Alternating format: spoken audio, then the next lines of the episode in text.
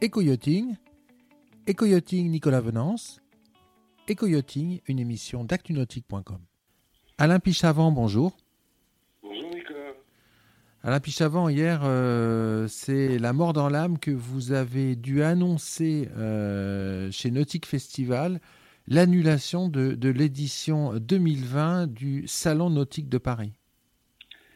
Ah oui, c'est sûr y avait, y avait euh, presque l'amertume parce qu'on était face à quelque chose euh, sur lequel on ne peut pas lutter parce que la, réalité sanitaire euh, fait prendre des décisions au gouvernement qu'on ne commande pas, qu'on n'a pas à commenter d'ailleurs, euh, et qui, euh, qui, nous ont conduit dans une impasse alors que depuis, début septembre, tout avançait bien avec l'administration au sens large du terme. On a eu une réunion avec le ministère qui s'était bien passée, on avait présenté notre dossier donc mardi dernier, donc il y a trois jours, préfecture, en répondant normalement à toutes les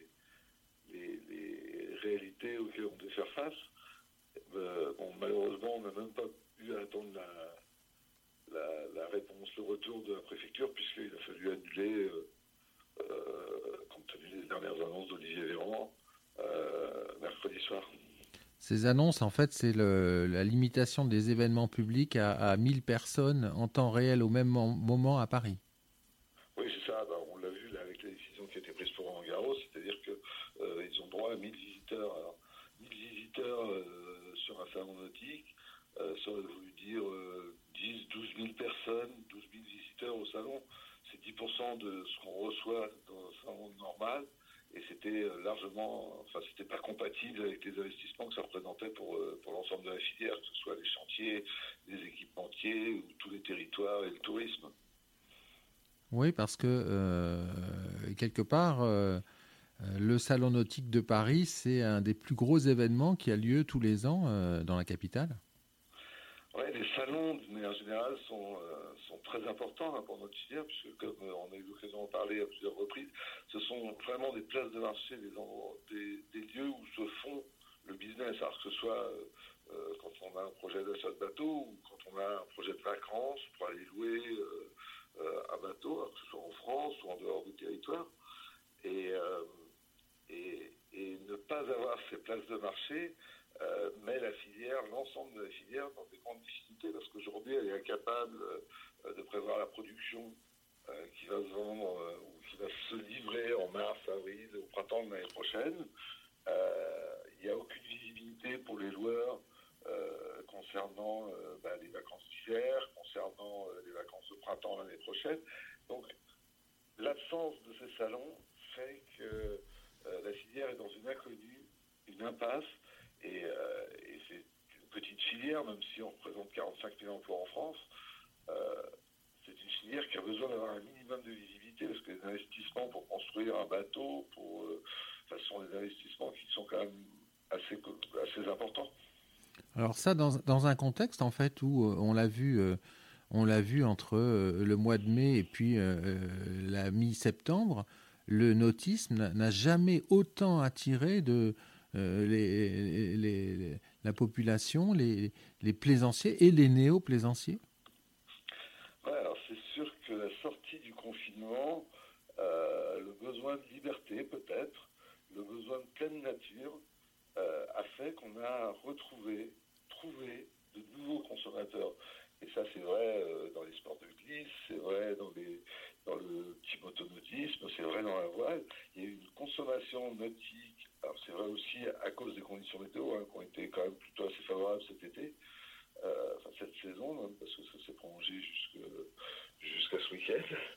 Euh, ces nouveaux consommateurs, euh, bah, c'est important maintenant de les fidéliser, bien les faire rentrer euh, dans ce type de pratique. Alors, ce qui est vrai pour le nautisme est d'ailleurs vrai pour l'outdoor en général. Hein. L'outdoor a très très bien fonctionné, la montagne a également très bien fonctionné. Euh, cet espace de liberté, euh, peut-être ce rapprochement avec la nature, euh, ben, ça semble bien correspondre à l'évolution de notre société. Et, euh, le, manque d'opportunités qu'on va avoir aussi de leur montrer les nouvelles opportunités du nautisme, le développement euh, euh, qui se crée, parce que le nautisme est une filière d'innovation, bah, ça, nous inquiète pour, pour la saison à venir, donc 2021, mais aussi à, à peu plus long terme, même à l'horizon 2022. Alain Pichavant, j'imagine que maintenant vous, vous planchez sur l'édition 2021 du Nautique de Paris. Quelles sont les, premières pistes que vous entrevoyez? Alors effectivement, on, y pense parce que l'option de ne pas tenir le salon existait quand même depuis un petit moment. Hein. On, était bien conscient que le risque sanitaire existait. Donc on est euh, sur des axes de réflexion. Ce qu'il y a de certain, c'est que l'édition 2020 aurait été différente, puisque, comme vous disiez tout à l'heure, euh, on, prévoyait de faire trois salons, trois univers. Un salon qui était plus dédié à la voile et au tourisme, au territoire également. Un salon du motonautisme, et puis un salon de l'équipement, des sports de pleine nature, des sports de glisse. Donc on avait trois événements. Donc euh, le salon, en plus les contraintes sanitaires, nous imposaient de nous aurait imposé de, faire sortir les visiteurs d'un hall de dans un second. Euh, donc ça, c'est, ça fait partie des pistes. La, les pistes, euh, la deuxième piste, on a bien vu que la réalité économique, euh, puisque c'est l'une des raisons pour lesquelles on n'a pas pris le risque d'engager la filière dans des dépenses à considérer, parce que si, on avait dû annuler le salon 15 jours ou 3 semaines avant, les dépenses qu'auraient consenties les, exposants pour venir au salon auraient été très très importantes. Euh, et, on n'a pas voulu prendre ce risque-là parce que c'était pas sain. C'était pas sain du tout. C'est-à-dire qu'il fallait réserver euh, bah, le transport des bateaux, il fallait préparer la construction de son centre, il fallait réserver des hôtels. Beaucoup de points qui étaient quand même très très compliqués et qui, allaient euh, demander des investissements. Alors, notre réflexion aujourd'hui se porte sur, sur deux points. Euh, regarder comment est-ce qu'on peut organiser un salon, peut-être peut-être à un autre lieu que la porte de Versailles. Bon, euh, à ce stade, toutes les hypothèses sont ouvertes. Et euh, la, seule chose qui est certaine, c'est que la filière a besoin d'un grand rendez-vous parisien parce que Paris reste quand même assez central, même si on a connu des grèves de métro, des gilets jaunes, reste central, reste assez facile d'accès. Et puis on a une population naturelle à Paris qui consomme beaucoup de nautisme. Une grande partie du nautisme euh, euh, français, euh, enfin la majeure partie du nautisme français se retrouve à, Paris, puisque on estime que c'est entre 30 et 40 des pratiquants qui sont sur Paris ou qui, sont franciliens. Donc, ce que j'entends par là, c'est que d'ici quelques semaines, il faudra que je revienne euh, vers vous pour en savoir un petit peu plus, alors Alain Pichavant. Ah oui, Nicolas, vous allez pouvoir revenir vers moi.